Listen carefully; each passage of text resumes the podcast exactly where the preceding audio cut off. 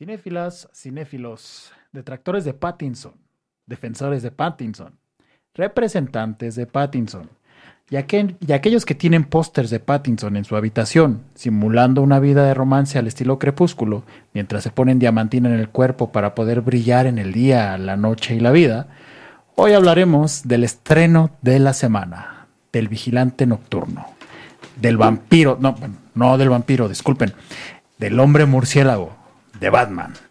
Acaparando desgraciadamente la mayoría de las salas de cine del país y del mundo, la nueva cinta de Matt Reeves, porque no solo Pattinson trabajó en la película, ha generado mucha conversación en los últimos días, tanto que se nos olvida que en cartelera continúan películas como Licorice Pizza, El Contador de Cartas y otras que no recuerdo porque Batman, amigos, Batman.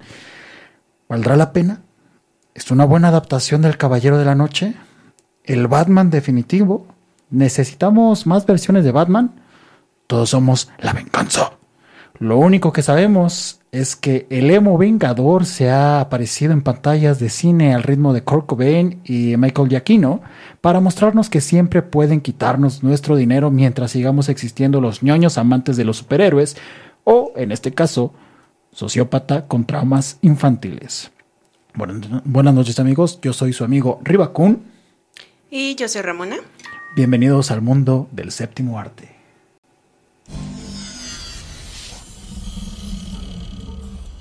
Oye eso, señor Pizarro FM.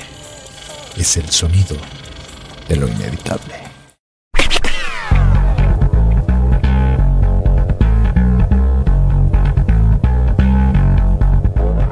El cine está en todas partes. Y dos inexpertos son los elegidos para descubrir la verdad detrás del séptimo arte. Liberaremos tu mente. Esto es Voz. Comenzamos.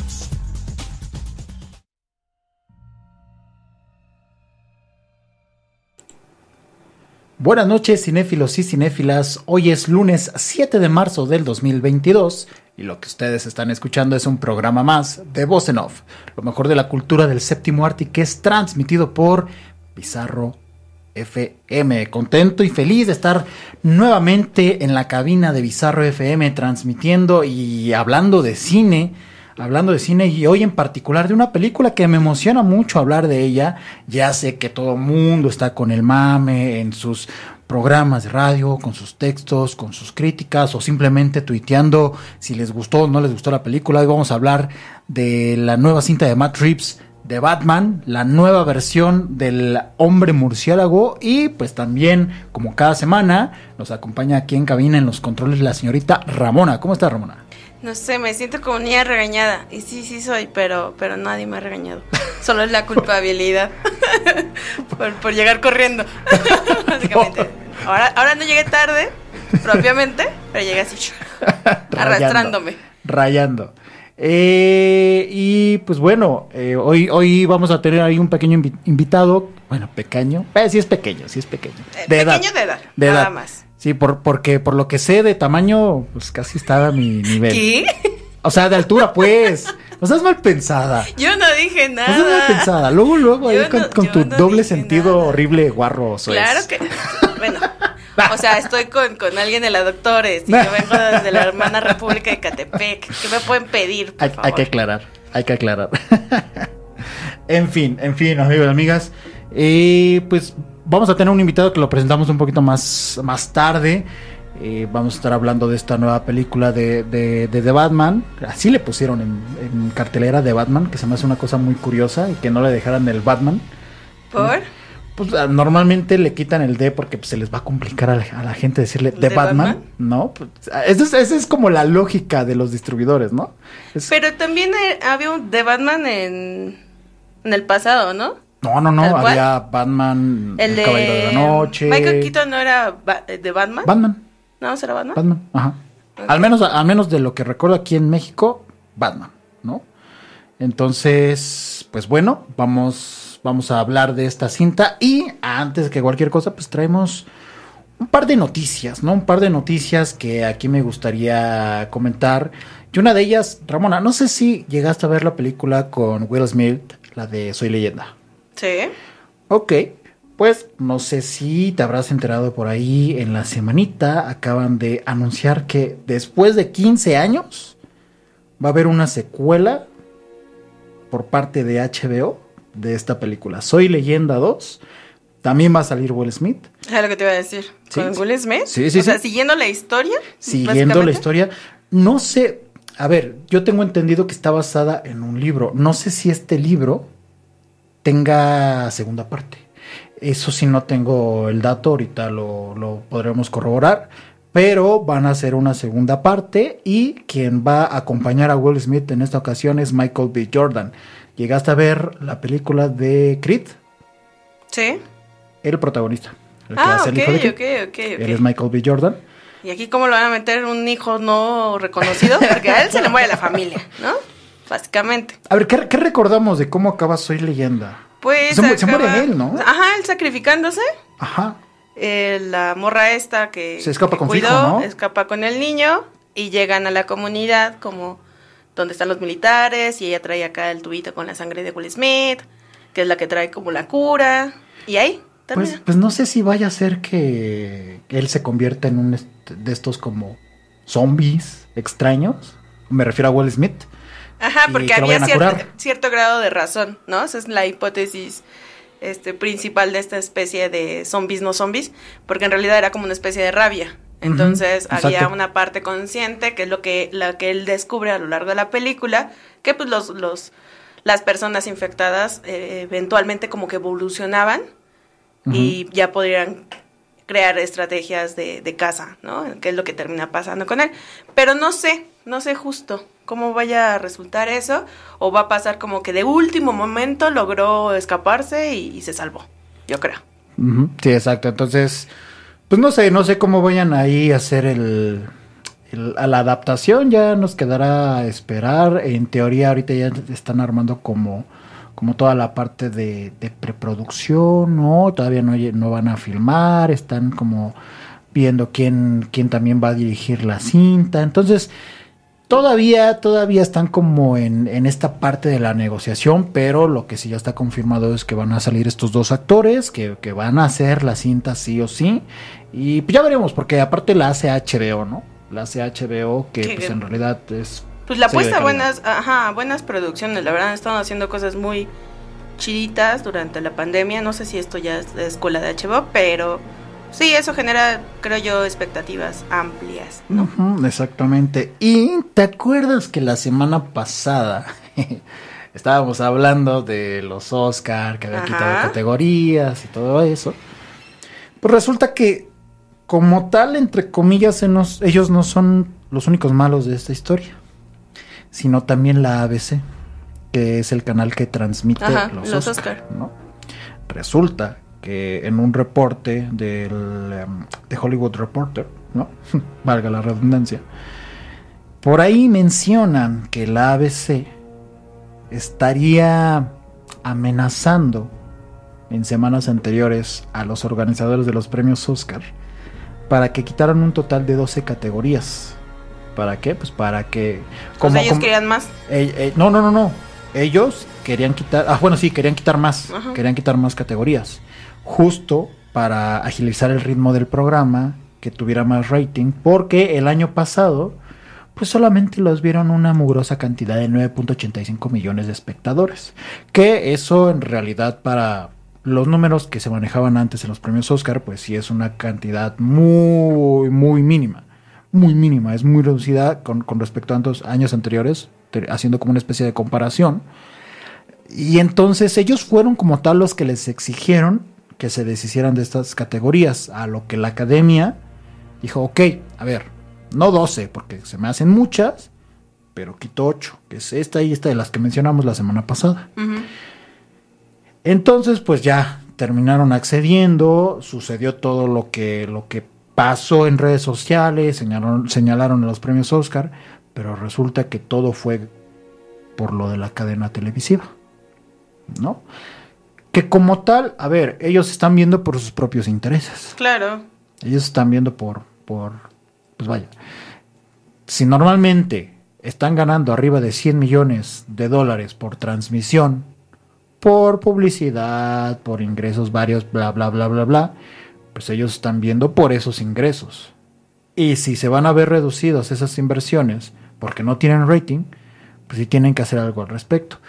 Yo, la verdad, la verdad, yo optaría, optaría por, insisto, como mencionaba la semana pasada, presentar esas categorías de forma diferente, que al parecer, al parecer, ya lo que están haciendo es meter sí el cómo le entregan el premio al ganador, pero previamente grabado.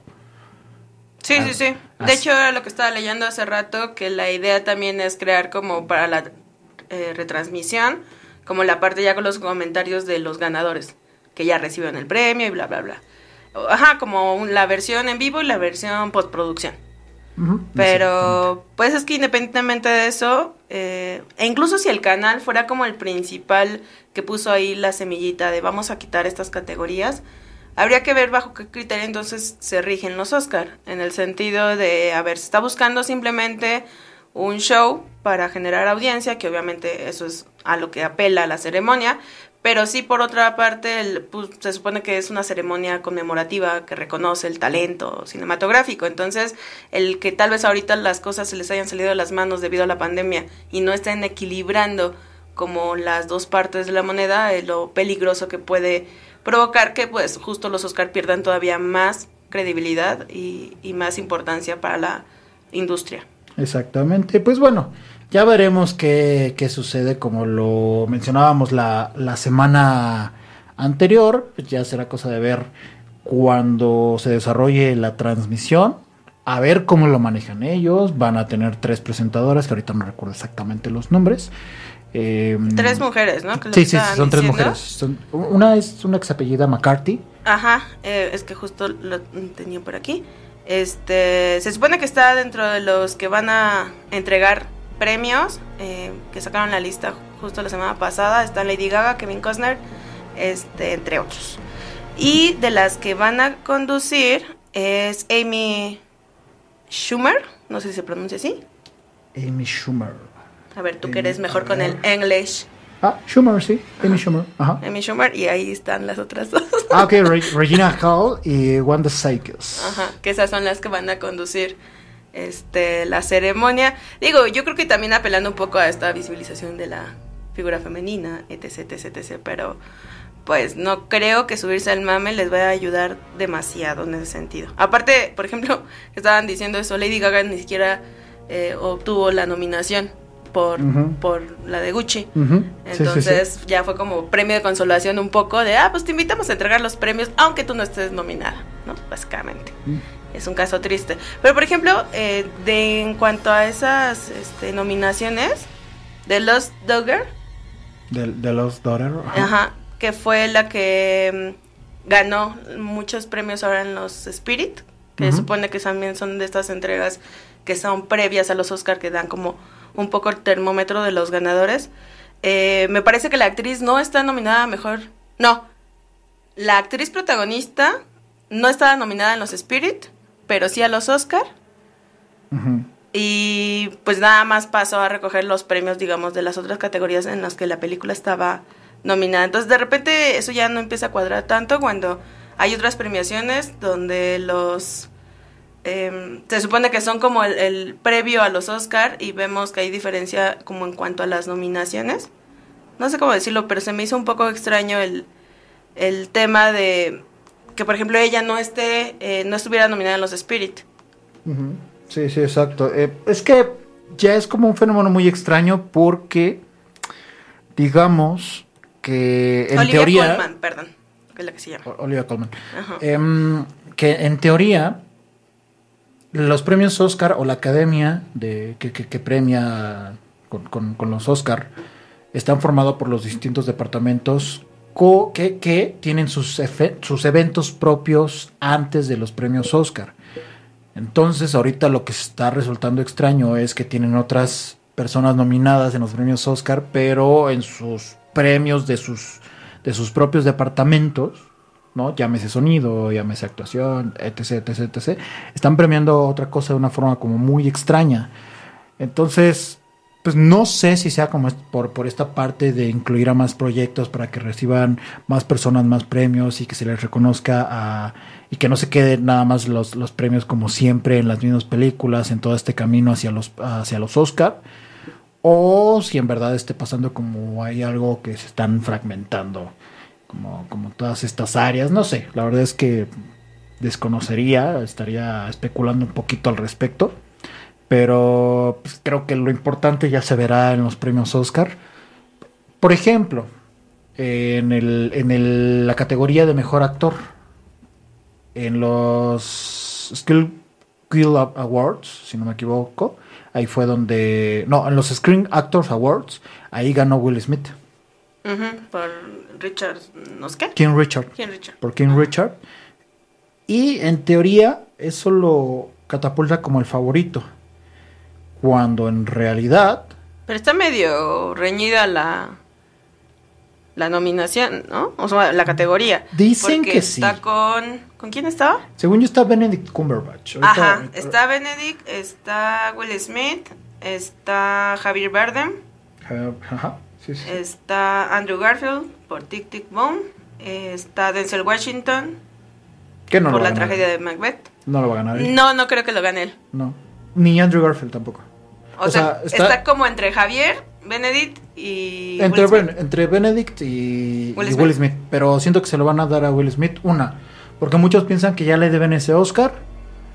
Y dos, por un tema pues, también de inclusión. ¿sabes? Sí, porque yo no, viéndolo en dramas, o sea, después de esta representación del padre abnegado y, y que da todo por los hijos que vimos en su ya icónica En busca de la felicidad, Eh, no se me hizo muy despegado, ¿sabes? El perfil del personaje. Entonces, no he visto las otras películas, o sea, con los otros nominados, pero eh, no sé qué tan le valga. Tal vez si van a aplicar la de Leonardo DiCaprio, que yo no digo que no haya estado buena la de este Renacido, si era Renacido, ¿no? Sí, lo renacido. Este, pero eh, como tal que sea la actuación que le, le mereciera el Oscar, pues no sé qué tanto. A ver, en, a- en aquella ocasión no recuerdo exactamente contra quién estaba compitiendo. Creo que lo, que lo hizo bastante bien. Pero, a ver, a él sí ya se la debían desde... Bueno, a- alguna vez hice este ejercicio para revisar todas sus nominaciones y contra quién competía. Ajá. La verdad es que en cada una de ellas sí estaba muy, muy Reñido. complicada, muy reñida. O sea, así que te dijeras, ah, esta tenía que ir a para Leonardo DiCaprio. Es que muchos siempre apoyaban a, a- a Leo porque sus actuaciones, quieras o no, siempre son muy llamativas. Y Sí. eso le agrada a la gente. Aparte de que pues es Leonardo DiCaprio, entonces ya era como una especie de... No, y es que ha tenido personajes como distintos, ¿no? En, en muchos sentidos. O sea, y eso creo que le da un eh, parámetro de verlo en pantalla justo de crear expectativas, de a ver ahora qué, a quién va a inter- interpretar. Ajá. Y eso está, creo que está chido, está nice. distintos y también personajes que pues en teoría pues recuerdas más que quizás los personajes de los ganadores en aquellas ocasiones, ¿no? Entonces, Habría que, ajá, tendríamos que hacer como un especialito de todas las Sí, nominaciones sí. al Oscar que tuvo Todas las que DiCaprio. perdió Todas las que perdió, ajá, eso ¿contra estaría quién? padre. Estaría cagado. Sí, sí, sí. Pero bueno, ¿qué te parece si nos vamos a una primera canción que seguramente ya la tienen, ya los tiene harto, pero a mí me gusta la canción, entonces me, me vale tres kilos. Esta no creo. Mira, creo que puede haber muchas más de esta banda. No, no, pero no, no, no específicamente por la rola, sino porque la han estado escuchando por todos lados por la película. Ah, ok, ok, ok, ok. Sí, sí, sí. O sea, o, o ya está en YouTube o en Spotify o se las ponen en programas que están hablando de Batman. pero, pero. Y como no vamos a hacer la excepción. Y como no, no, no, no, no, no nos vamos a, aquí a. No somos únicos a y engrandecer de que da diferentes. No, no, no, no. Somos, somos como muchos. en muchos, en, algunos aspectos. En otros no. Vamos a meternos al mainstream. Pues sí somos, sí somos, la verdad. Ah, aparte es Nirvana, ¿qué tiene? Está chido escuchar a Nirvana. Sí, yo no digo que no. No escuchar siempre eh, Smell Like Teen Spirit, ¿no? Vámonos con esta Pero rola. que te digo. Sí, exacto. O sí. sea, esa sí está choteada. es así. Esa para que veas así. Esa quieras o no, pues bueno, de- la, la revivió un poco. La película. banda, ¿no? Sí, Ah, sí. Vamos a escuchar Something in the Way de Nirvana y pues regresamos en unos minutos aquí a Voz en Off, que es transmitido por Bizarro FM. Corte y queda.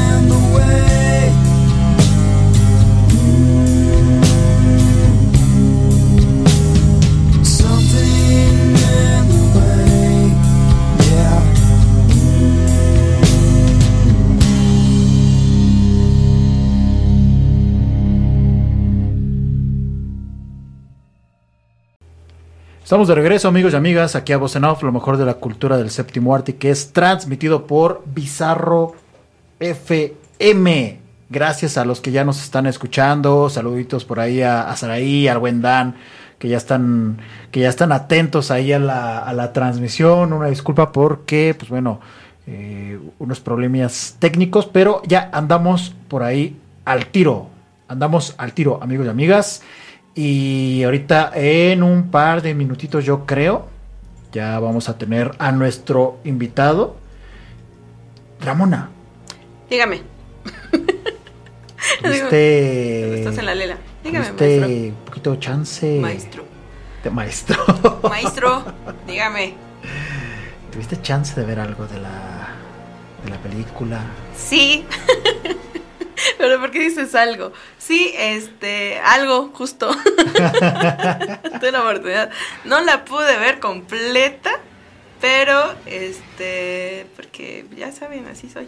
Este, ¿Para A qué voy a decir le- cosas y justificarme? A ver, a ver. Pero creo que hasta donde me quedé, eh, me, me gustó. Me gustó, aunque está siendo muy criticada esta, este Batman Emo, como bien mencionabas al inicio. Ujú.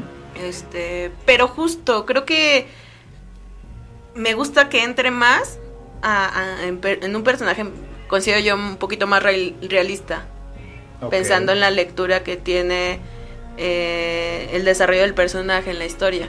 ¿Por qué? Porque la verdad, y aunque se me vayan a la yugular, porque obviamente voy a hacer polémica con mis comentarios esta noche, pero aunque el de Nolan les mama a muchos, Ujú. Eh. No te estoy viendo feo. Estoy, es- esta es una mirada de que quizás estoy de acuerdo contigo o quizás no. Eh, Tú descífrala.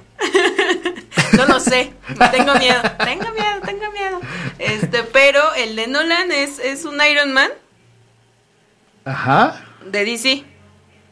Y salvo con la parte de este mantener la identidad secreta, ¿no? Pero fuera de eso es un Iron Man.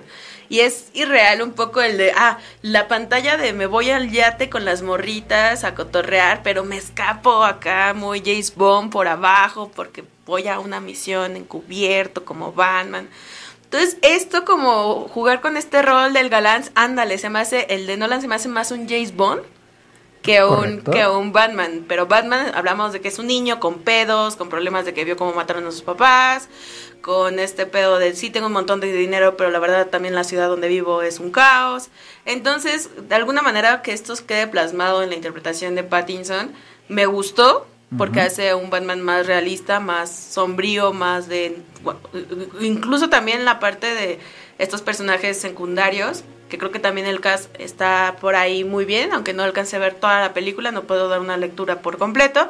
Pero por ejemplo este Alfred, que nos muestra también como un Alfred con conocimientos eh, eh, eh, tácticos, como de agente, eh, que es quien lo ayuda, que es un Alfred además todavía fuerte, no es acá el clásico viejito que le lleva las leches todas las mañanas. Entonces eso me gustó. Me gustó porque hay una concordancia con, con el supuesto de la historia. Si estás hablando que Batman es un chavo, este, con depresión, un, un crepúsculo, segunda, este, segunda película, cuando se deprime y deja vela, eh, pues por lo menos sí entra en el, en el perfil que yo considero merece eh, un personaje de DC, mucho más sombrío. Ok. Yo, yo solamente quiero preguntar a nuestro invitado a ver si está. A ver si está de acuerdo. El señor Osvaldo Escalante, crítico de cine, tiene su canal en YouTube Osva Cine, tiene su canal de Twitch, tiene su podcast, escribe por todos lados, amigo aquí de, de Voz en Off, amigo de, de su servilleta. Mi buen Osvaldo, Osva, ¿cómo estás? ¿Estás de acuerdo con lo que dice Hola. Eh, híjole, mm, Ramona luego suelta unas declaraciones muy polémicas. ¿eh? Un saludo primero que nada y gracias por la invitación. Sí, gracias por saludarme ocasión. antes de, de aventarme una pedrada. Se agradece, Osva, te- se agradece. Que no Te hubiera estado quiero. mal la pedrada, ¿eh? Yo también te quiero, Osva, te quiero un montón. Gracias. A ver, ¿de acuerdo en qué? Dijo muchas cosas, mi estimada Ramona. Suelta, suelta primero en qué no estás de acuerdo. Me quiere ver cómo me comen entre los dos. Dense, dense, para eso estoy, para el pueblo y para ustedes. ¿Cómo estás? Nah, Pero antes que nada, ¿cómo estás, mi buen Osva? ¿Cómo, cómo te trata la vida? Eh, Viste Batman, obviamente, ¿no? ¿Cómo estás, amigo? ¿Cómo estás? Yo me encuentro bastante bien. Primero, pues muchísimas gracias de vuelta por la invitación. Ya, ya se extrañaba estar por acá después de aquel episodio de, de Papi Scorsese, ¿no? A quien amamos mucho. De Papi Pues Scorsese. De hoy Dios, tocó- de Dios Scorsese. De Dios Scorsese. Hoy tocó de Dios Batman, no lo sé, lo estaremos platicando en unos momentos, ¿Quién pero, sabe? pero bien, gracias por la invitación de vuelta y, y listo para platicar des- del estreno de la semana, probablemente del mes en cuanto a estrenos grandes y que afortunadamente, o sea, ya iremos hablando más a fondo de la película. Creo que eh, no es como, por ejemplo, un Spider-Man No Way Home en el sentido de es el estreno del mes. por taquilla y nada más. Aquí sí veo un estreno del mes en, en la opinión que está generando la gente sobre la película, más allá de, de la taquilla, pues de, de en sí la película. Y creo que, creo que estamos de acuerdo todos en que tiene mucho más que ofrecer que un Spider-Man No Way Home, por ejemplo. Que tiene más propuesta, ¿no? Sí, sí, tiene, tiene mucho más de dónde, de dónde desmenuzar. Aún así. No, Aún no, así, no, no quiero ahora sí. cuidado, cuidado. Vi tu video, ¿eh? No, no, no creas que no lo vi, vi tu video donde, hablaste de Batman. Va- vamos a tocar algunos puntos que mencionaste. Ay, luego me quieres echar los perros aquí. Yo, yo soy, yo soy esa persona que, que nada más quiere polémica.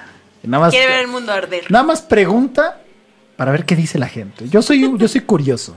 Oilo. Yo soy muy curioso, nada más. Yo no soy crítico, yo soy curioso, yo me dejo llevar con la marea. Modesto además. como- no, yo, yo nada más opino a lo ligera. y- Exacto, exacto. Quien Yo- haya leído tu textito para justamente bizarro, sabe que, que, que el señor no es de una pluma muy, muy, eh, con muy poca autoestima, por decirlo menos. O sea, sí sabe de qué está hablando, habla con seguridad, escribe con seguridad. Es, es que ese es un alter ego, ¿sabes? Ah, ese, sí, ese claro. digamos que me sucede como un fenómeno de que mi, mi alma se escapa. Como DJ Kun. Como, como- no sé quién sea DJ Kun, pero, pero se escucha como una persona prepotente y horrible, ese DJ Kun. Eh, no saludos para DJ Kun. A ver, Osva, sí me gustaría preguntarte, ¿cómo, cómo fue tu experiencia en, en el cine al momento que viste Batman? O sea, porque es- estamos de acuerdo que al momento que, que ves una película con más personas, sí se transforma en, en algo diferente. Llámese Spider-Man. Llámese el mismo Me, encan- me encantaría poder decirte eso, pero es que, a diferencia de, por ejemplo, Spider-Man, que estaba repleta la sala, yo fui un jueves a ver Batman, o sea, al, al día siguiente, tampoco es como que fui un mes después. Nomás estábamos los que íbamos, que eran familiares míos, y otro, como otras tres personas que iban juntas. O sea, estaba solísima la sala. Sí, sí, a ver, fuimos a una que era a las 3.20 de la tarde. O sea, no es como la hora que suele ir la gente al cine, ¿no? Suelen ir más tarde. Entonces, en cuanto hacía a, a experiencia colectiva, pues definitivamente se vivió más eso por el lado de, de Spider-Man. Pero mi experiencia viendo Batman fue no callarme durante las tres horas de duración de andar cantando o de andar tarareando el, el, el soundtrack de, de Batman, el... Tan, tan, tan, tan, Sí, tan, tan, tan. Es que es muy bueno. Es, es impresionante. A ver, ahí les voy a soltar la primera bomba, ¿ok? Ahí les voy a soltar la primera bomba. No sé si van a estar de acuerdo. Para mí, creo que, que esto es indiscutible. Ya me dirán si sí o si no. Me parece la mejor introducción en el cine de un, entre comillas, superhéroe. No sé si recuerdan alguna otra que llegue a superar esta introducción de un superhéroe, pero ¿Como historia de origen, dices? no como historia de origen, como secuencia. La secuencia de introducción al personaje visualmente se me hace la mejor. ¿Cómo, entraba? Entra, bueno, primero es ese mm, a, a Batman. o- bueno, voy a, a describir un poquito la escena inicial, amigos, pero nada más la, la inicial. Batman observando al este político al cual le sucede algo, No, bueno. ¿no? Riva intentando no hacer spoilers. Exactamente, exactamente. Pero des- después de esta secuencia del- al político que le pasa algo, es Batman narrando cómo se ha convertido en un símbolo de terror para Ah. los criminales. Con esta voz en off de Robert Pattinson. Voz en off. Ah, todos los lunes a la- de 9 a 11 de la noche por, Por si, Bizarro por FM. si cabía duda el por qué este programa se llama Voz en Off.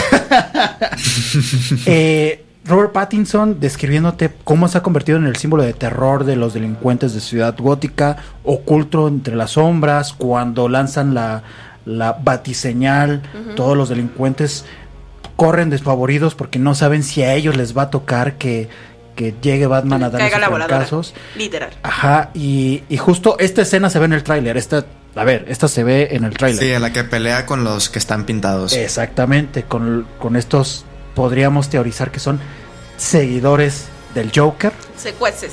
secuaces, ¿no? Pueden ser seguidores, secuaces, quién sabe. Pero se me hace increíble que todo lo maneja eh, el director Matt Reeves a través de las sombras. Nunca ves per se a Batman hasta que de repente escuchas los pasos, cómo se va acercando poco a poco, muy tétrico, la música cada vez se va escuchando con, con más y más fuerza, se me hace, se me hace increíble, y ya después que le entra a los, a los, a los guamazos, no bueno, o sea, la violencia con la que entra Robert Pattinson, se me hace espectacular, creo que, y ahorita porque no creo recordar alguna otra película donde introduzcan de, mejor manera un superhéroe, pero se me hace la mejor, la verdad, no sé ustedes, tú Osva, ¿qué pienses? Pero a mí se me hace la mejor. Mm, mira, eh, probablemente te lo dé porque yo tampoco recuerdo ahorita mismo como... Sobre todo porque últimamente las películas de superhéroes pues, ya son como muy con muy secuen- eh, secuelas, ¿no? Y ya no es como que hay una introducción así como muy para para de verdad introducirte al personaje, como que la película empieza donde terminó la anterior, entonces ya como que no no se presta mucho para este tipo de introducciones. Eh, a mí no me gusta hacer esta, esta comparación, de hecho lo menciono en mi video, eh, pero la que todos están haciendo, ¿no? De cuál es mejor, Dark Knight o esta. Ah, no. Sé que no es un superhéroe, sé que no es un superhéroe. Obviamente el Joker es no, o sea, no es un superhéroe, pero mm, a mí en lo personal disfruto mucho más la introducción de, por ejemplo, el Joker en The Dark Knight, que de nuevo, o sea, tal vez no tiene mucho que ver con tu pregunta porque no es un superhéroe, pero es la secuencia que recuerdo que digas tú ahí también de dónde de dónde presentarte un personaje nuevo. Tal vez no sea un superhéroe, pero creo que la presentación también de de, de Joker de Heath Ledger en The Dark Knight también me parece muy rescatable. Cómo te va presentando el, el- su plan, ¿no? Que al final parece ser simplemente un lacayo más de, de- los que están ahí intentando hacer el robo en el banco y termina matando a todos para hacerse con la mayor cantidad de dinero posible. Creo que son dos polos muy opuestos y, y al final de cuentas es eso, ¿no? A pesar de que son dos películas distintas, el cómo te presentan al Joker y cómo te presentan a Batman en sus respectivas películas habla de la, el, el- lo némesis que siempre van a ser estos dos. Pero justo, o sea, por ejemplo, en, en esa película con Ledger, él le come completamente mucho el protagónico a nuestro Batman. En esa, en esa entrega. Justo por eso, porque el personaje de de, fue muy. eh, fue muy abrazador. Justo desde el momento en que inicia la película, parece que se trata de él, como si fuera la película de Joker, no de Batman. Entonces, aquí lo que estamos viendo, eh, si bien no es eh, la primera vez que vemos a un Batman en el cine, creo que justo la expectativa que se generó, finalmente, creo que sí se llegó a un punto de cumplirla.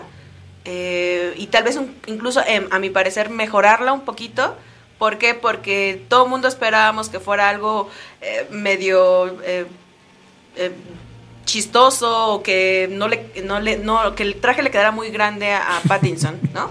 Hay como el temor y el prejuicio que muchos tenían. Le estás diciendo flaquito.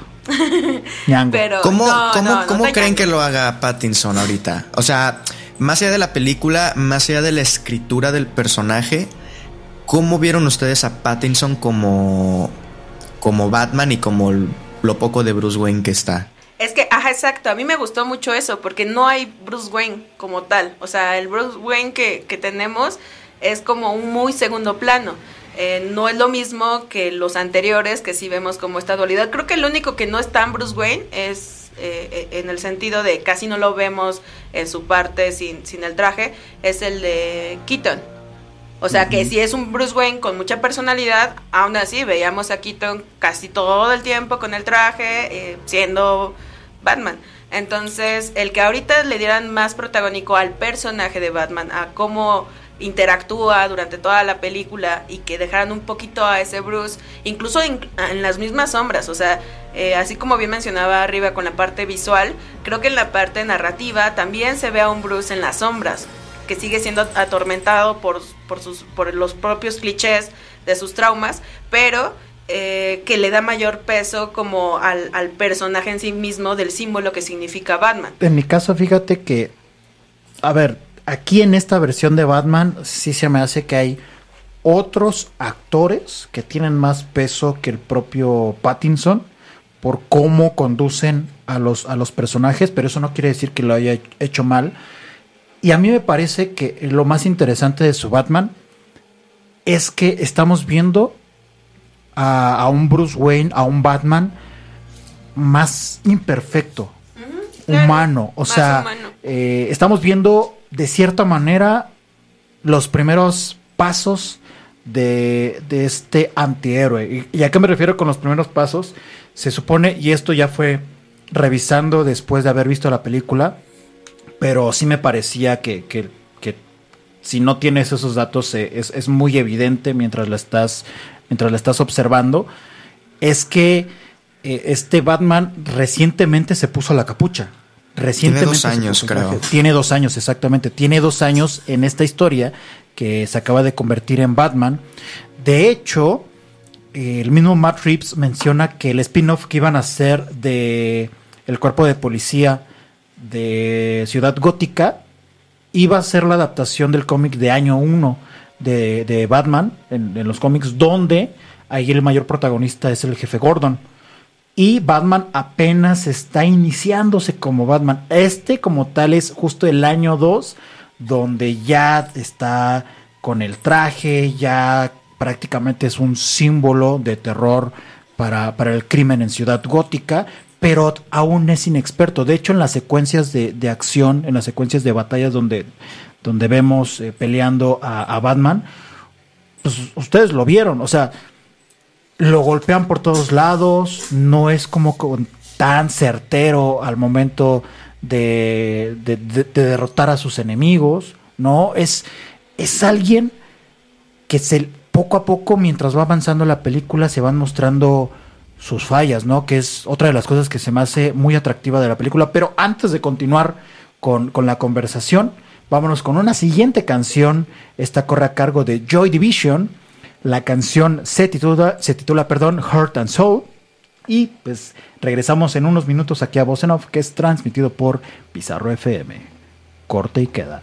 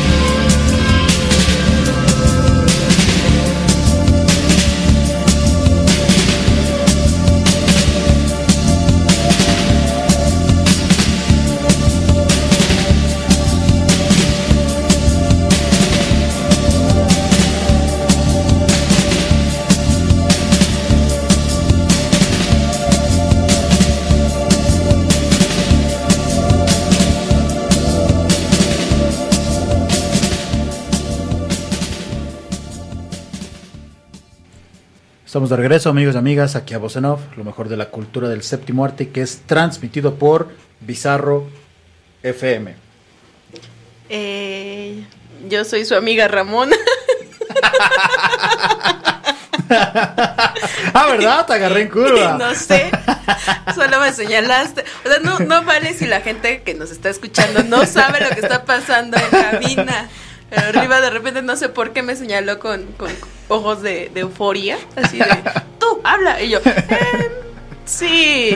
Y seguíamos Tu hablando. compañera locutora, haz lo tuyo. Es lo tuyo, tus tonterías al aire. Batman, Batman ha, bueno, The Batman ha recaudado un total, bueno, no exactamente esta cifra, pero casi 250 millones de dólares alrededor del mundo. Me parece que se ha convertido en una de las películas que más ha reunido en su primer fin de semana de parte de DC, que eso ya quiere decir mucho, una película que dura dos horas 56 minutos. Mira que tiene su duración. Sí, se la prolongó un poquito, ¿no? A ver, que ese es otro tema. Osva. Perdón, yo soy el público, este, no sé, popular. yo soy el yo tengo la opinión del público. Tú eres, tú eres de las que, ay, Scorsese, tres horas, no. Ay, Scorsese. Mejor en Netflix. Osva, ¿se te hace que, que podría... Perdóname, Osva. No me odies.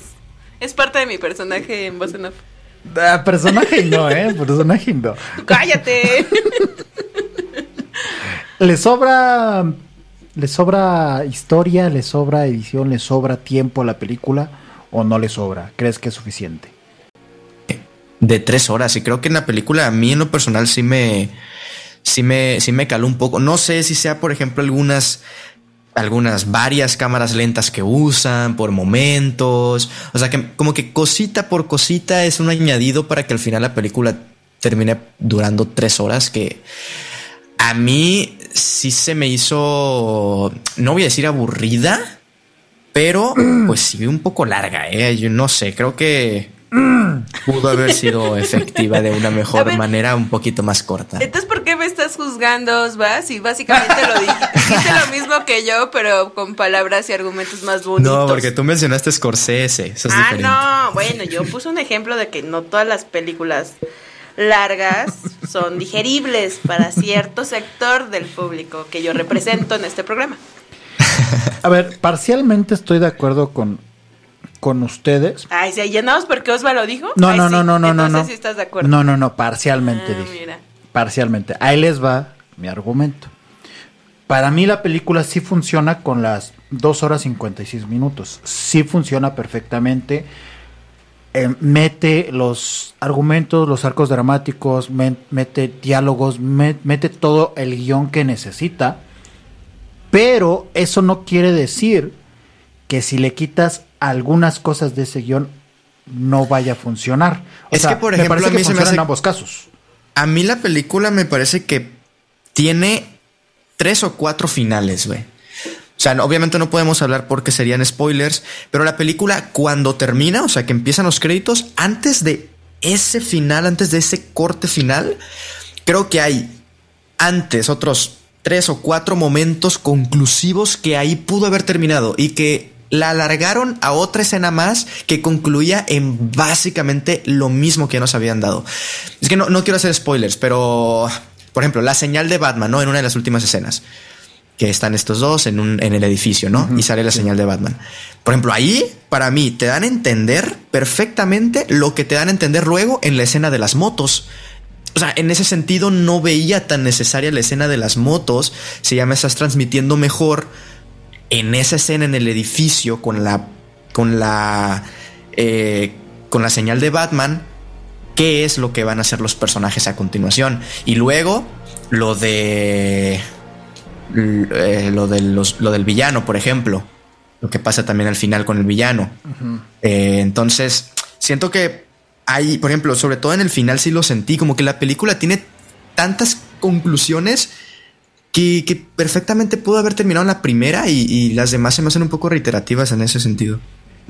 Yo creo, por ejemplo, igual y, y la parte de las motos que mencionas podría ser, aunque para mí no termina por quedar 100% claro y por eso meter esa secuencia, aunque como dices, si la Es que quitas- se lo dice en diálogo. O sea, Catwoman le dice. Es que no podemos decir No, no diálogos, podemos pero, decir, no, pero ahí se decir. lo dice. O sea, Sí, con ese diálogo, dice, sí Catwoman se lo dice, le está diciendo y, y el silencio de, de Batman otorga perfectamente y luego lo vuelven a repetir en las motos.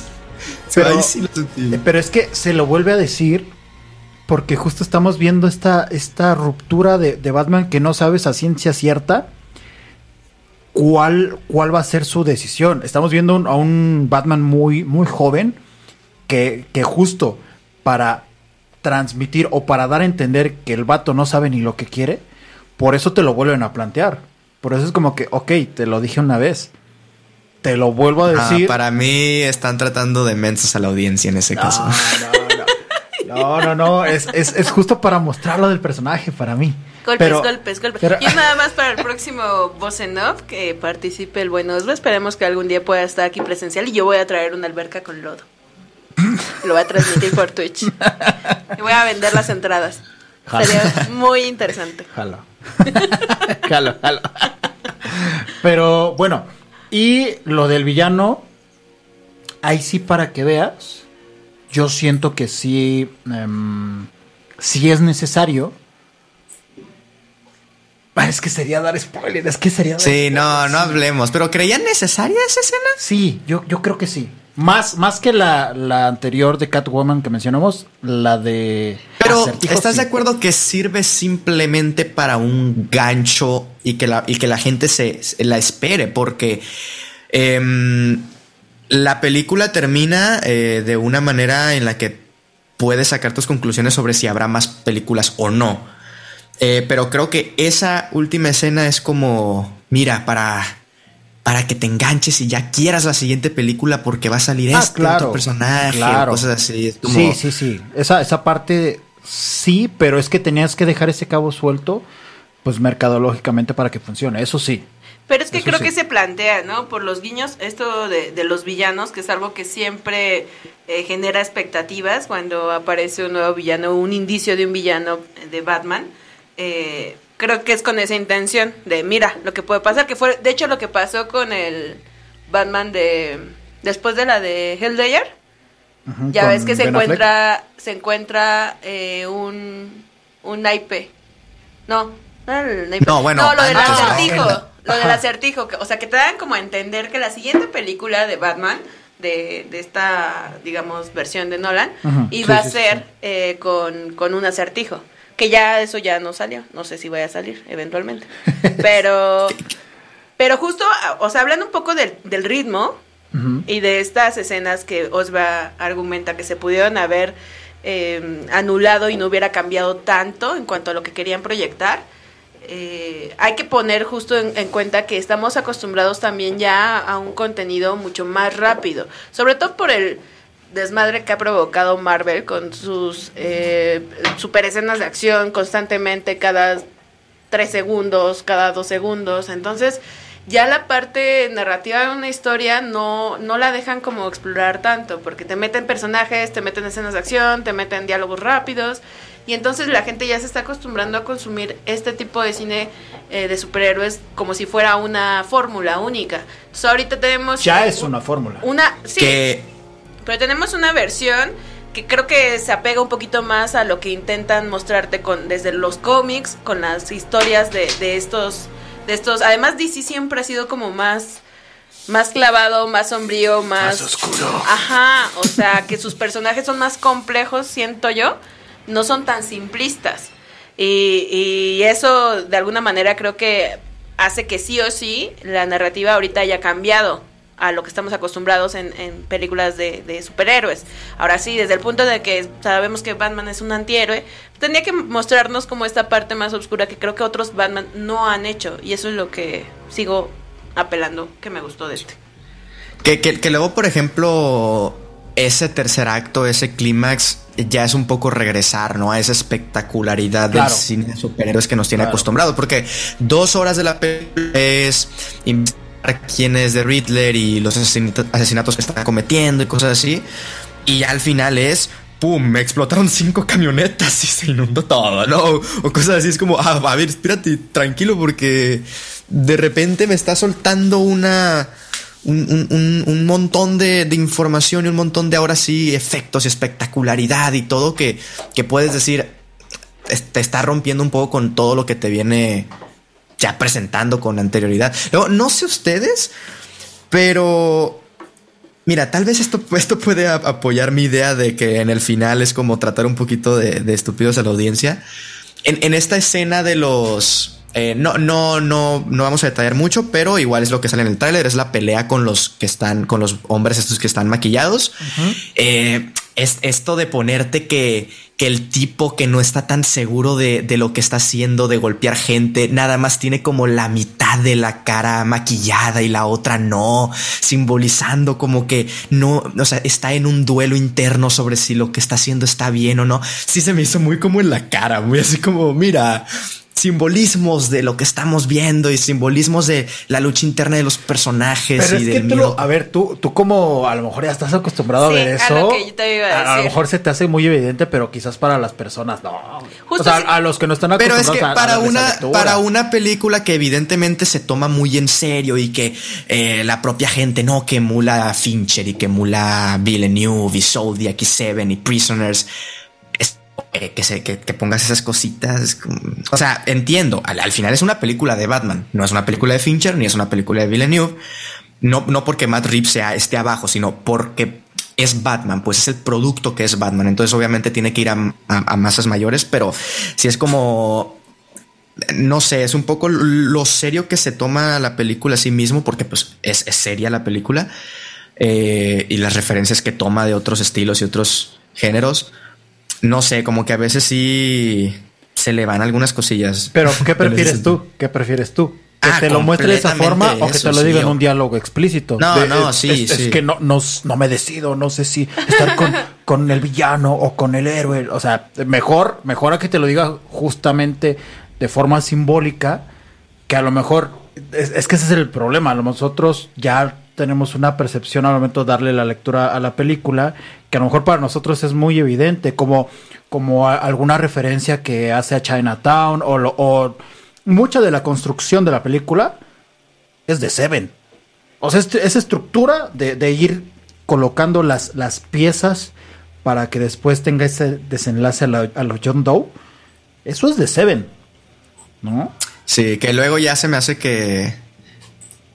O sea, que me, me- me gusta la referencia y me gusta que creo que Batman es el personaje que, que, que puede permitirse eso, porque yo lo que. O sea, yo no soy de pedirle cosas a las películas, pero una de las cosas que me dio el tráiler y que yo dije, ojalá asiste en la película, es ver más este lado detectivesco de Batman, ¿no? Que no se había Claro, explorado en, en las demás películas. Eso se agradece muchísimo. Pero es que creo que la película tampoco llega como a. O sea, toma riesgos, toma. toma bandos, por decirlo de alguna manera. Pero no sé si llegue como a cruzar esa línea completamente. O sea, sí toma referencias de, de, Seven, por ejemplo. Y a veces como que lo intenta, ¿no? Como emular a su manera, pero ya contaste tú, por ejemplo, esta estructura de- del guion y de, y de ir encontrando las pistas y todo eso. Pero como que siento que ya el, el intentar medirlo con esa vara también es como ya queda un poco abajo.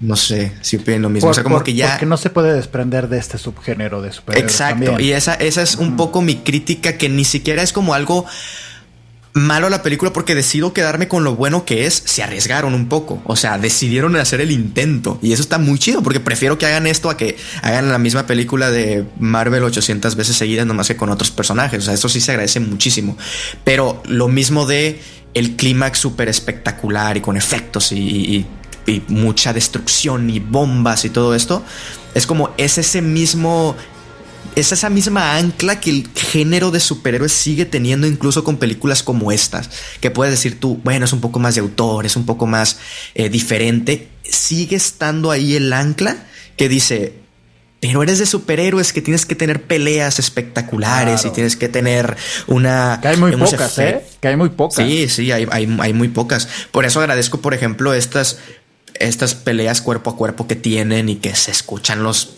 golpes y se siente el, el madrazo. Pero luego, por ejemplo, también el hecho de las balas no le hacen. Es como se sienten los golpes y sientes la dureza de ellos, pero las balas no le hacen. Entonces al mismo tiempo es como, pues realmente está, le está doliendo los golpes, realmente está sintiendo un peligro. Una eh, bala está que sí le hizo, ¿eh? un- Una bala que sí le hizo. ¿tú has ido alguna vez al gocha? Me vas a decir, no te abren, pero ¿cómo duelen? ¿Sí o no? Sí, sí, sí. Ah, no, entonces no me critiques a mi Bueno. Pattinson. Bueno, bueno. antes, antes de continuar con la plática, que, que me gustaría un poco retomar esta parte, yo les dejo la pregunta. Ahorita justo esta parte que decía Osva de que se atrevió a hacer algo diferente. Otras películas que lo hicieron fue justo Logan y The Winter Soldier, la, la, del Capitán América. Y ahorita les digo por qué. Comparado con esta, ¿con cuál se quedan de estas tres? Ay, no me hagas. Se las dejo de tarea, se las dejo de tarea. Vámonos a la siguiente. No, la can- respondo ahorita, Logan. Sí, yo también. Perdón. Oh, chinga, dejen, dejen la expectativa. Bueno, ya vámonos a la siguiente canción. interpretada por. por- no, qué horror, con ustedes, Swans. Esta canción se titula Where Does a Body End. Y regresamos en unos minutos aquí a Voz en Off, que es transmitido por Bizarro FM. Eh, también me quedo con Logan. Corte y queda.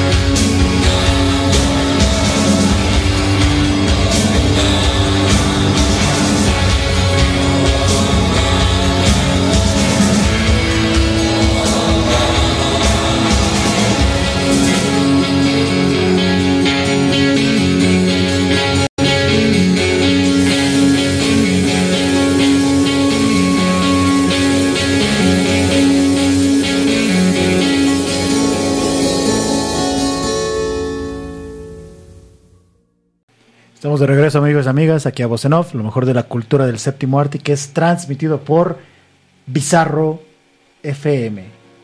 Muchas gracias por continuar aquí en la transmisión. Les recordamos las redes sociales, donde nos pueden encontrar: Facebook, Twitter, Instagram, TikTok, Twitch, YouTube, por todas partes, como Voz en Off Show.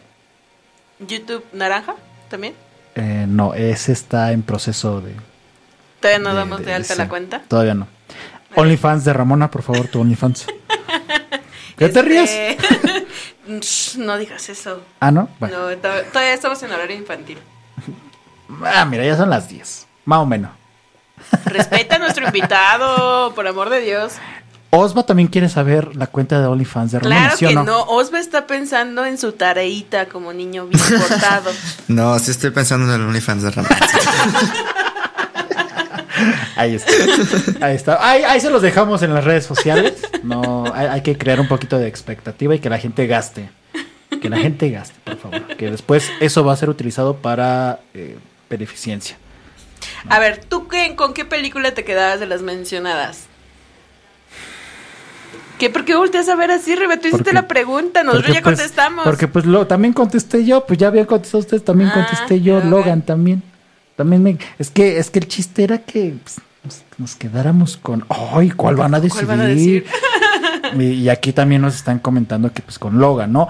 ¿Por, ¿Por qué decía esto? Creo que una de las virtudes de The Batman es justo lo que hizo Logan y lo que hizo eh, The Winter Soldier, Capitán América, ¿no? Que es tomar un género cinematográfico y adaptar personajes ya conocidos del subgénero de superhéroes y adaptarlos a una historia que funcione de acuerdo a ese género cinematográfico. Logan es un western, un road trip, y Capitán América, Soldado del Invierno, es una historia de espías, una historia de intrigas políticas, ¿no?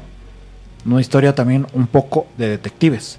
Y en el caso de Batman, es una historia de cine negro, de film noir, igual una historia de detectives, e incluso un thriller y hasta, si bien me apuran, historia de terror un poquito, por, por momentos. Tiene de repente elementos muy marcaditos de terror. Creo que es una de las mayores virtudes que tiene la película y que por eso mismo, no sé si, si Osva estará de acuerdo conmigo, creo que esta es la razón por la cual a lo mejor a muchas personas no les puede llegar a agradar. Personas a las cuales les, les gusta esta fórmula de Marvel, por ejemplo, ¿no?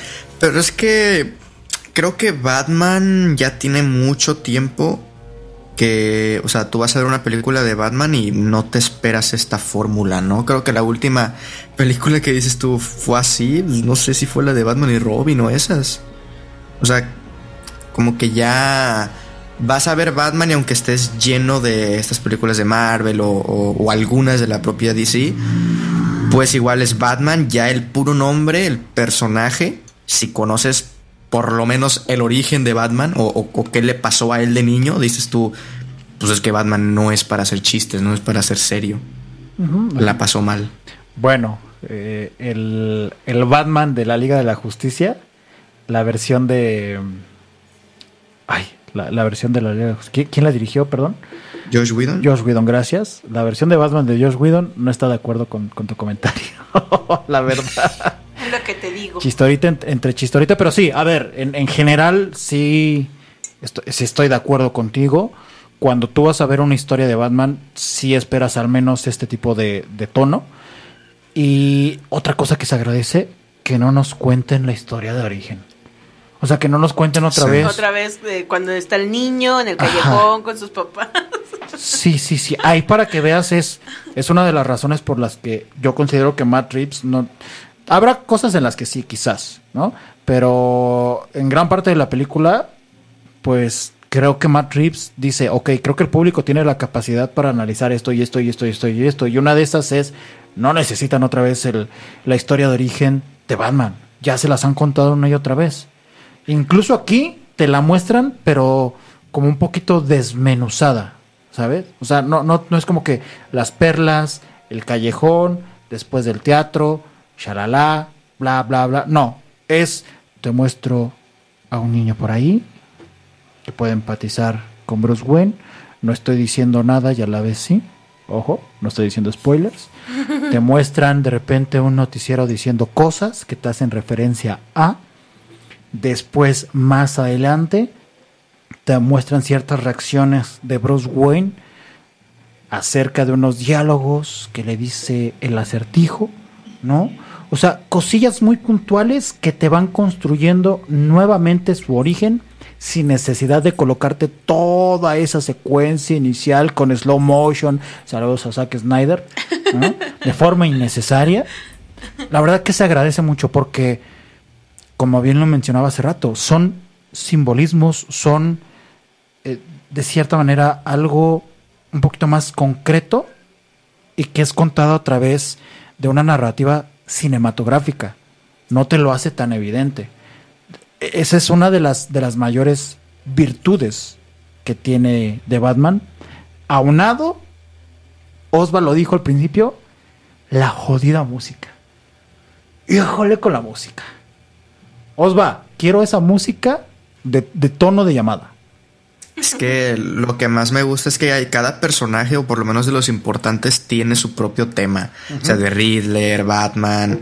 No sé si Catwoman tenga, probablemente sí. Y, y, pues cada que salen, pues, pues sale, ¿no? La música también. Y es muy tarareable. No es acá como una canción, como una, como una música muy a lo. a lo. Hans Zimmer, diríamos, ¿no? En el sentido de así como muy grandilocuente y todo, sino que se apega bastante pues al, propio tono que está manejando la película. Eso está muy chido. Pero a ver, a propósito, que ya sacaste el tema de los personajes secundarios, eh, hablemos un poquito de eso. Me gustaría adelantarme a esa parte porque creo que hay muchos comparativos que podemos hacer, al menos de los que nos empiezan a mostrar, tanto de los villanos como con esta que es villana, a veces aliada, siempre en una relación medio extraña y tóxica con todos los Batman habidos y por haber, que la figura de justamente Catwoman. Eh, Que aquí como tal no es todavía Catwoman, todavía es Selina Kyle en proceso de... O sea, todos, Pero- todos están en proceso de... ajá. Pero ajá. Sí, eh, es como una versión cinematográfica tal vez de Gotham, la serie. Nada más que quitándole como esta parte chistorre, chistorete es que de, creo- de los personajes. Creo que acabas de dar en el clavo de todo. Creo que el, el principal personaje, y Osva seguramente va a estar de acuerdo conmigo, es Gotham, es Ciudad Gótica. No tanto los personajes. Creo que tú vas viendo cómo se va deformando Ciudad Gótica mientras va avanzando la historia y a la par ves cómo se va deformando también Batman. O sea, es como si, si el origen de Batman fuera el mismo origen de Ciudad Gótica. Eso se me hace bien interesante porque al final ya ves, de cierta manera y entre comillas, no les voy a decir de qué forma, el fondo de, de- de- de gótica.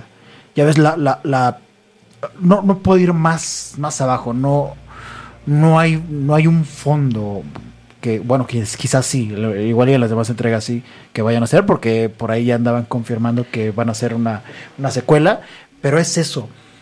Lo interesante es gótica como personaje y todo lo que hay alrededor. Llámese Batman, la policía, Gordon, Selina Kyle, eh, todo, to- la mafia, todo. Pero ¿qué pasa? Bueno, esto tal vez sería spoiler, no sé si mencionarlo al aire. Eh, ¿Qué pasa con los villanos que aparecen, o al menos el planteamiento de estos villanos primera parte, que estamos, seguimos hablando que todos están en proceso? Eh, tenemos a unos villanos que son justamente los gángsters de la ciudad, eh, están correlacionados unos con otros, es parte de la investigación que lleva a cabo justamente Bruce eh, por los acontecimientos recientes en la película. Pero en comparación con, con cómo eran los villanos en otras entregas, que además, por ejemplo, si nos vamos a los de Tim Burton, pues son sí sombríos, pero como muy metidos a- al cómic, a- al tema, Caricaturescos. ajá, al tema como de, del vestuario, un, por ejemplo, eh, Catwoman, este, con su pedo de estoy loca y su traje de látex interpretado perfectamente Te amo, por Michelle Pfeiffer. Michelle Pfeiffer, que hasta hasta el momento creo que ha sido mi, mi favorita, como como Sí, sí, a ver, no, no creo que haya una mejor, pero son diferentes. Sí, O pero sea, no- por no ejemplo, sería comparar, la de ahorita me gusta justo como, como personaje a desarrollar. Creo que la pueden explotar Claro. muchísimo mejor para siguientes entregas, si es que se da. Eh, pero no sé, por ejemplo, en el caso de los villanos, si hay algo que mencionar que no se spoila. Osva, hay uno en particular que me llamó mucho la atención y que no es Paul Dano. Tú sabes quién es. Estoy seguro que tú sabes quién es. Ah, caray. Que ni A siquiera, que ni siquiera identificas quién es el actor. ¿El del final? No, no, no, no, no, no, no. No, bueno, el del final no. Eh, ese es como un pequeño guiño interesante para los fanáticos, pero no. No sabes ni quién es el actor mientras va avanzando la, la película y después dices, ah, mira, es él. ¿No? Ay, amigo, no sé, me estás. Hablas demasiado en clave. Esto de no spoilear no, no sirve, no funciona. no está funcionando. The Penguin, el pingüino. No, pero es que no es. Desde el principio lo dicen. No, no, no, ¿Sí? me refiero a... O no, A no- ver, no, Colin no- Farrell. No identificabas No identificas al que es Colin. Farrell. Ah. Mm, Ah. O sea, lo hace tan bien. Aparte el maquillaje, todo. Lo hace tan extraordinario. Yo, siendo honesto, yo no sabía, o sea, fui lo más en blanco posible. Sabía que salía Colin Farrell, no sabía quién iba a interpretar. Hasta que acabó la película y vi los créditos, me di cuenta quién era. A ese grado.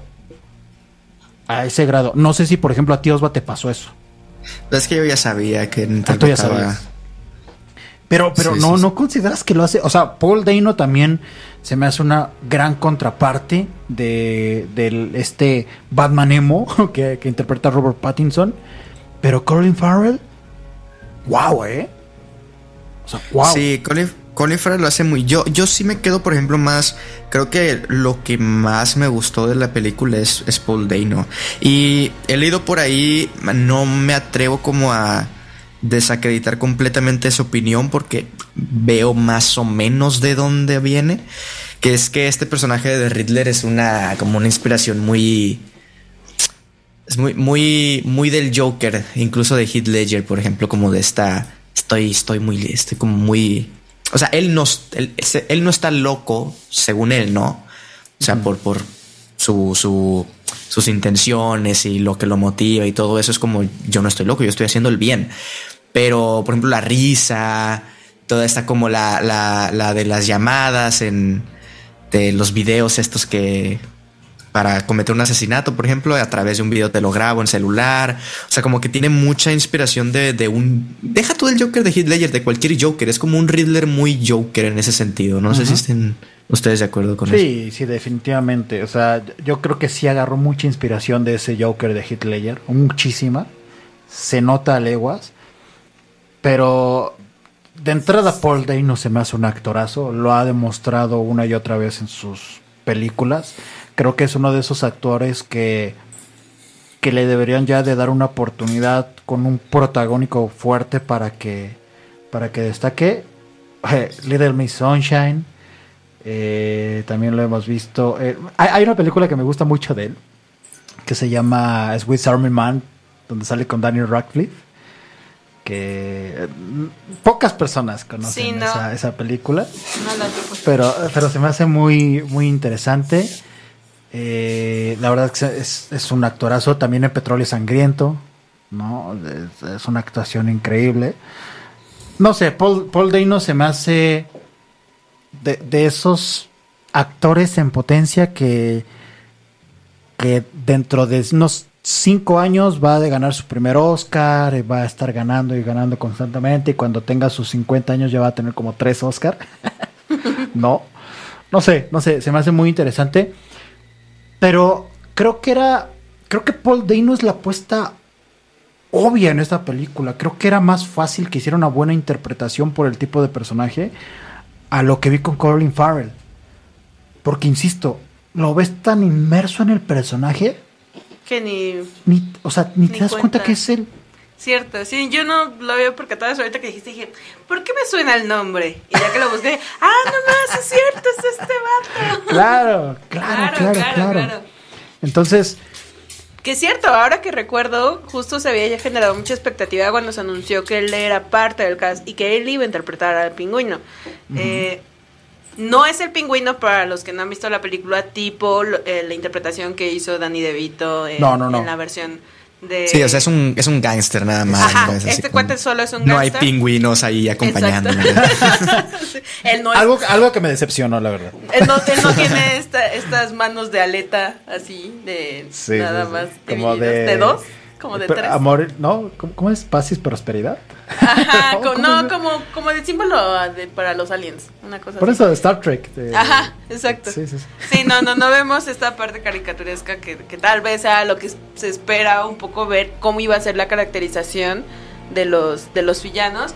Justo por eso te digo, me gusta, no cae como en esta tendencia eh, caricaturesca en los personajes, sino No. es algo mucho más realista, es más dramático, es más... Pero sin perder la esencia del propio personaje, ¿no? En esta persecución, por ejemplo, en, del Batimóvil y, y el pingüino cuando explota y dice, ahora sí te tengo y ahora sí no te has escapado. O sea, como esta personalidad muy del pingüino de, de ser muy exuberante y muy gritar todos los cuatro vientos y así, y luego que salga, ¿no? Eso también sale en el tráiler, es la escena esa.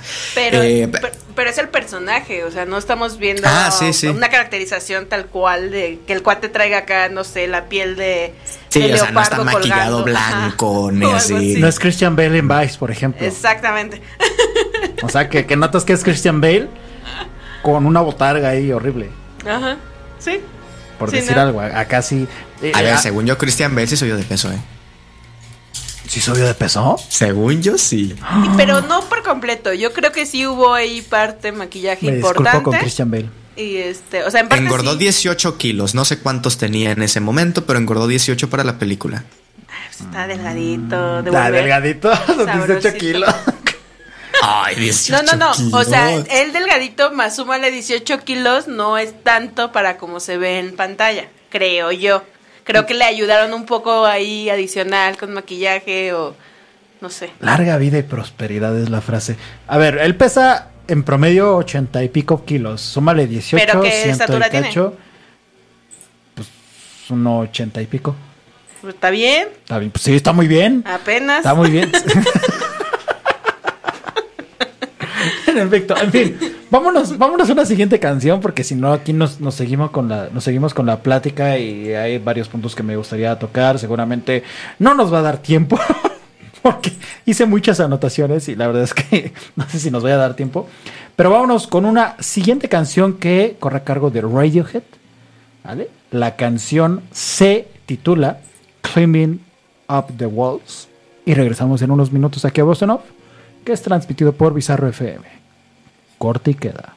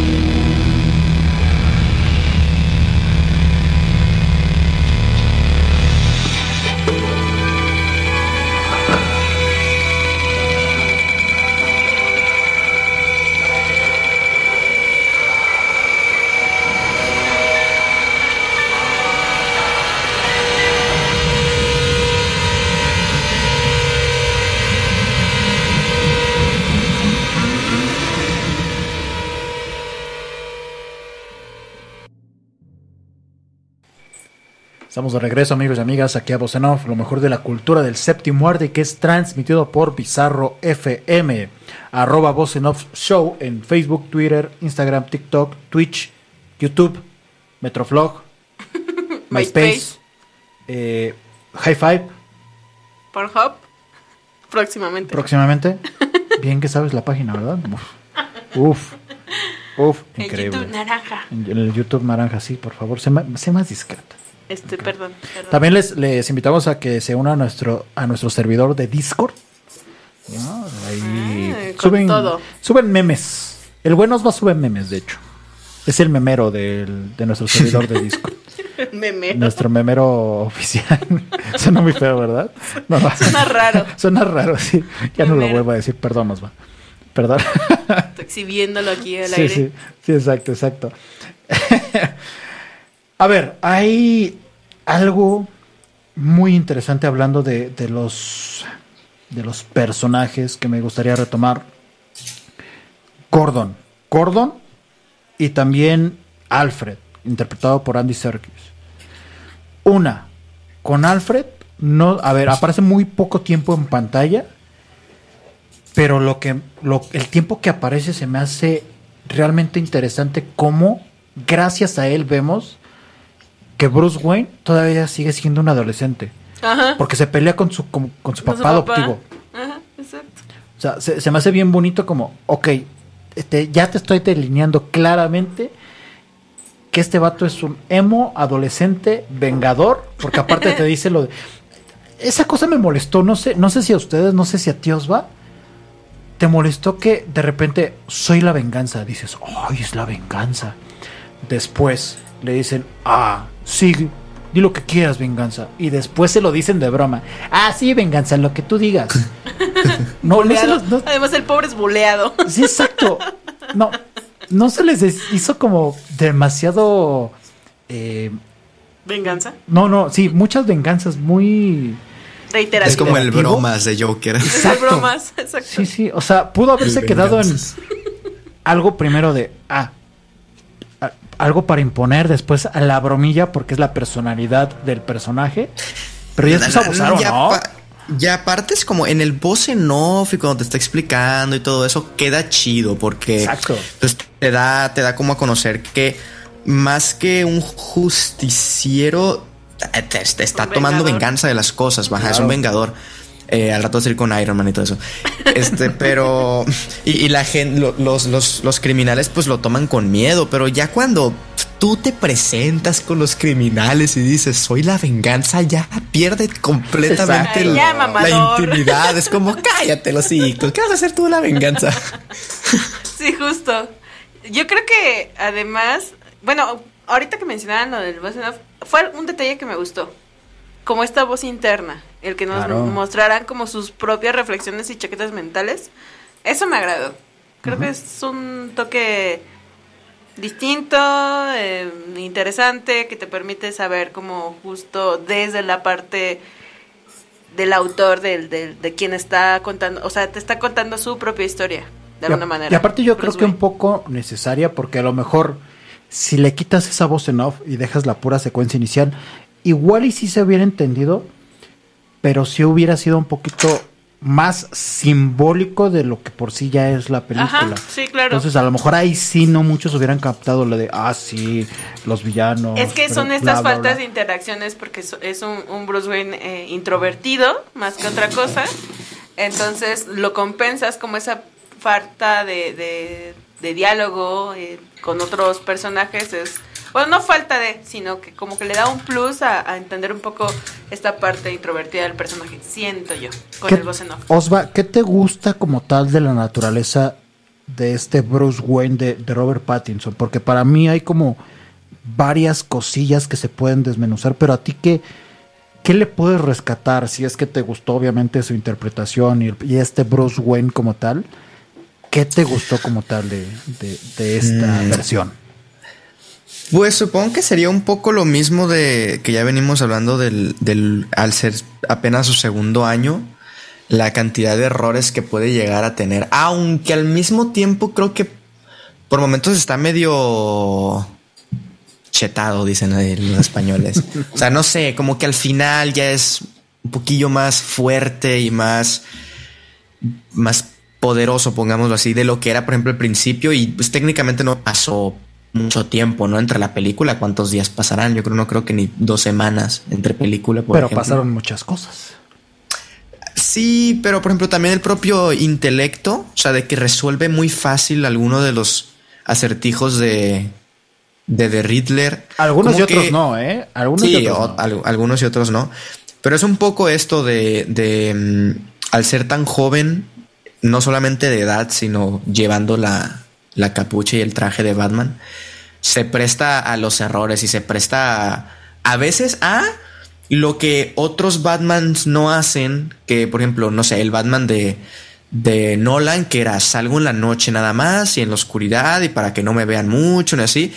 Este tipo, por ejemplo, es de noche, pero de que entra un antro con el traje de Batman. Sí. O sea, No, como que- Me encanta la en la que toca la puerta. Así tal cual. Sí, como que a veces no piensa, ¿no? Como en todo ese tipo de, Sí. de cosas que puede llegar a jugarle en su contra. No es Parte- sutil.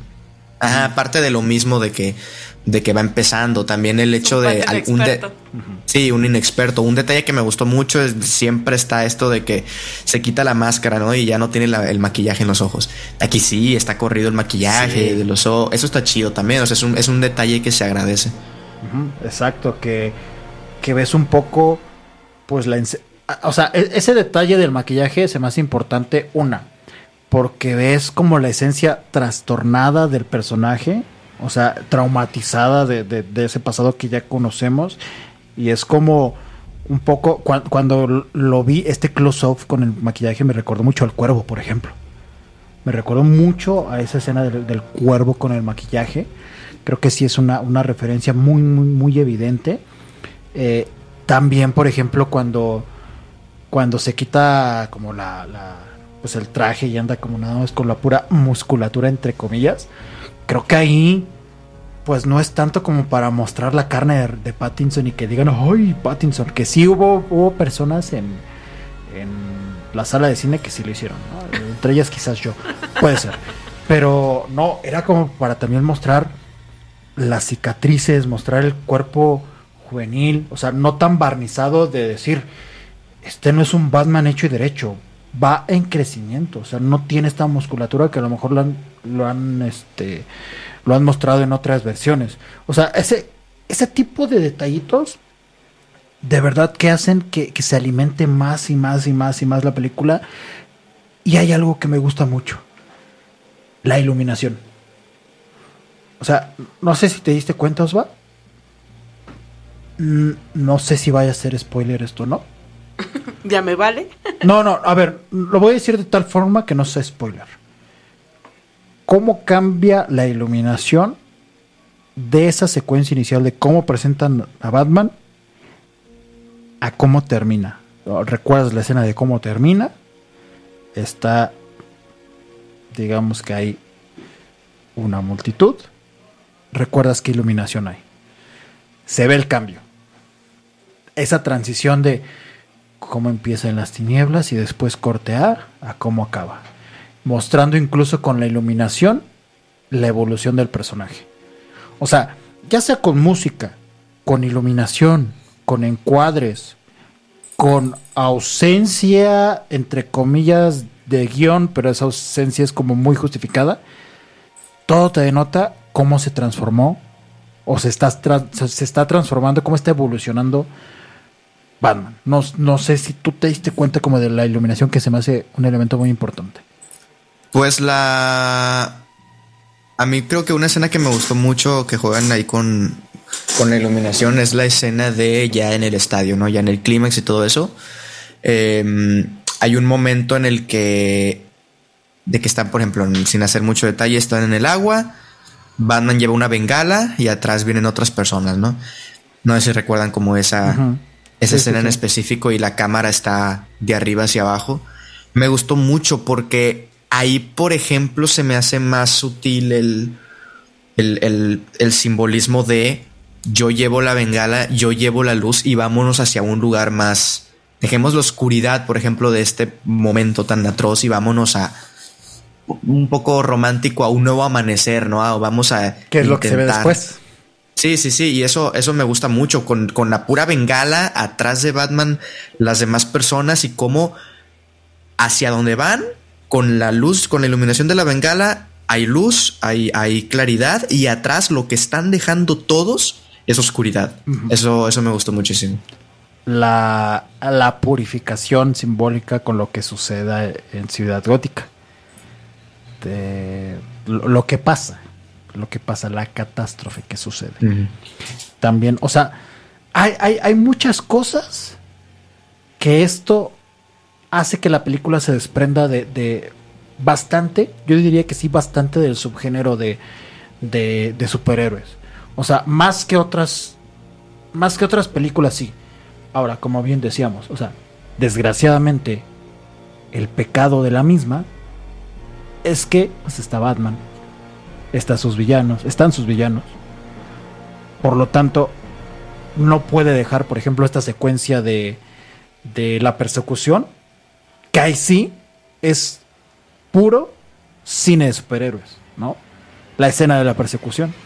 Pero, o sea, los culpas por eso es algo que No, no, no, no digo que sea algo malo. definitivamente no podían evitar hacer, porque si hubiera sido un tipo Joker, eh, no sé qué tanto les hubiera funcionado como esta parte mucho más eh, teatral, dramática, a decir que además es una historia extraída de un cómic y apelando un poquito a la naturaleza de, la narrativa, no hacer, o sea, no incluir estas escenas de acción como taquilleras, muy de, de, de las películas de superhéroes, creo que es algo como que forzadamente tenía que pasar. Y no, no considero que esto mal. Osva, ¿quién se desprende más? Justo ahorita me- que lo mencionó Ramona, ¿quién se desprende más justo de este subgénero? ¿El Joker o de Batman?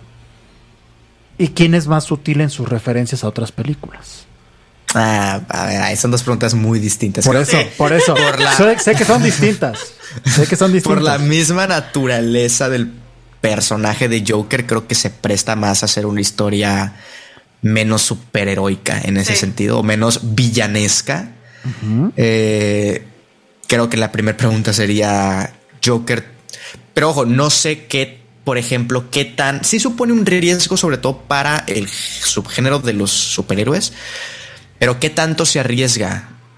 Esa es otra pregunta, o es, otro matiz, porque si arriesga mucho, se arriesga sí, Joker, hablando de Joker. Si arriesga mucho, no sé, porque pareciera que tiene como ahí toda la bandeja en plata, ¿no? De, de las otras películas que está intentando hacer. Así como aquí es con Seven o con Prisoners por momentos o así. O sea, así como esta película puede referenciar a otras, pues Joker también. Y, creo que la segunda pregunta, pues es, es más sutil que esta, eh, la, de, la de Batman, en cuanto a las películas que intenta referenciar o emular. Pero no sé, creo que, en cuanto a la que se desprende más, creo que sí puede llegar a ser Joker en ese sentido. Creo que es más lo mismo, el personaje te presta eso. No, y aparte creo que Joker es una historia completamente distinta. Simplemente extrajeron como se basaron o extrajeron un poco la esencia de la historia de, del personaje, pero no tiene nada que ver con este género de películas porque no fue pensada de esa manera. Exacto. Que las dos igualmente mm, tienen el ancla, porque por ejemplo Joker al final tiene que a fuerza salir la escena de los Wayne, ¿no? Por ejemplo. Claro. O a fuerza tiene que tener este, esta interacción entre Joker y Bruce Wayne niño. O sea, como que igualmente es... mm, recuerda que estamos en una historia que, que tiene una base atrás y que tiene que tener cimientos para que sea el Joker, porque si no, pues es cualquier otra película, ¿no? Entonces, las dos tienen ahí sus, sus anclas que no las dejan completamente salir como tal vez Logan creo que es la que mejor lo hace en ese sentido porque pues sí, a ver, tiene mucha espectacularidad en el sentido de peleas y así, pero en cuanto a los géneros que compone, creo que por ejemplo, Logan es un mejor western de lo que Batman es un thriller no eh, o, de- o cine negro, por ejemplo. ¿Quién sabe? Sí. ¿Quién sabe? Yo me quedo con el argumento de Osvaldo. Sí, hay un voto. No sé. no sé, hay demasiados elementos del, del cine noir como para, como para dejarlo de- de lado. A lo mejor, a lo mejor, está mejor ejecutado. No, no quiere decir que... Pues es lo que importa, ¿no? La ejecución. Ajá, pero tal vez porque no se despega tanto del género de superhéroes. Y también tiene que ver mucho el tipo O de sea, personajes. Ajá. Porque o sea, creo ¿cómo, que cómo haces, ¿cómo haces a un Batman pero es que justo que por no se eso despegue tanto? por eso creo que es más fácil que no sea tan notorio con este Batman, porque en sí misma la historia y el personaje son tan oscuros que es como si alguien hubiera pensado en esa historia con ese género de cine. Es que para que sucediera lo de Logan es quítale la capucha. O sea, quítale el traje. Para que sucediera lo mismo que con Logan. No necesariamente, no creo que sea solamente ese elemento, sino el elemento como tal de la decadencia, porque también te ponen a un Charles Xavier eh, todo ya senil y, y el ver cómo Logan a, a partir de la intoxicación que tiene por adamantio empieza también a tener esa natural muerte que antes no había presentado el personaje porque supuestamente era inmortal. Eh, Bueno, aún así ahí están las habilidades mutantes. ajá, pero, no, pero, sí, claro. pero es que es que es que es justo eso. Ahí ya no los ves justo usando constantemente las habilidades, sacando a cada rato sus garras Wolverine.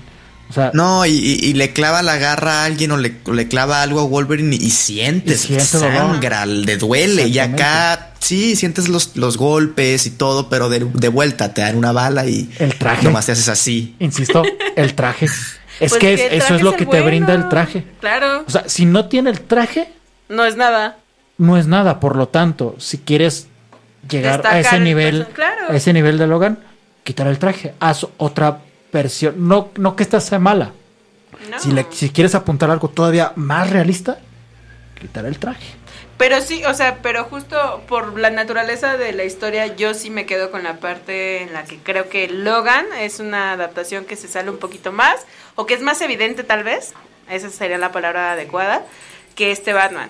Porque este Batman tenía todo para hacer esta película así, de oscura, y así, con, con esta con este enfoque y estos toques a, a- a otros géneros. Estoy de acuerdo, pero justo con, con- con ese con ese bemol de que por, por el ser el personaje Batman no, no se puede tomar uno tanta libertad como sí con Logan.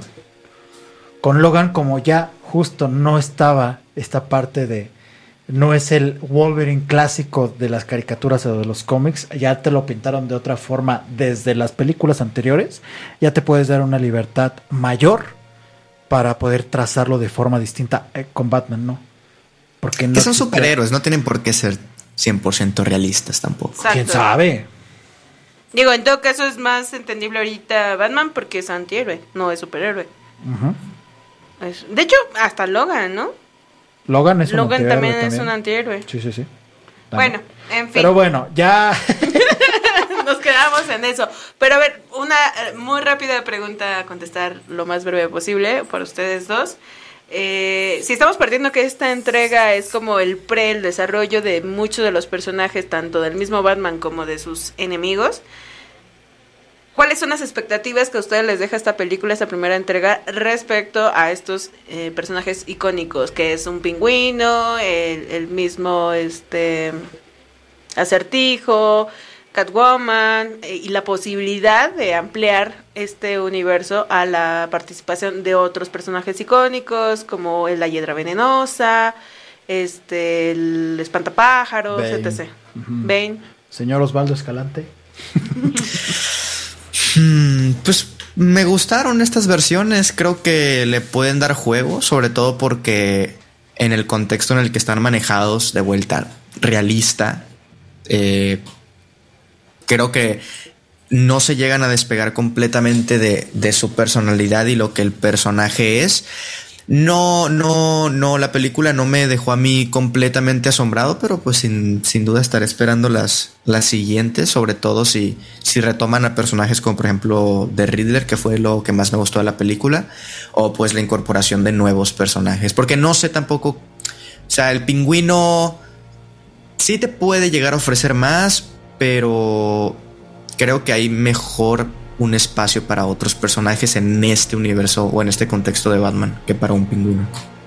En mi caso yo lo veo como en su momento sucedió con la primera película de la trilogía de Nolan, Batman Inicia, que ahí era más como historia de Batman, dejando algunos cabos sueltos para otros personajes.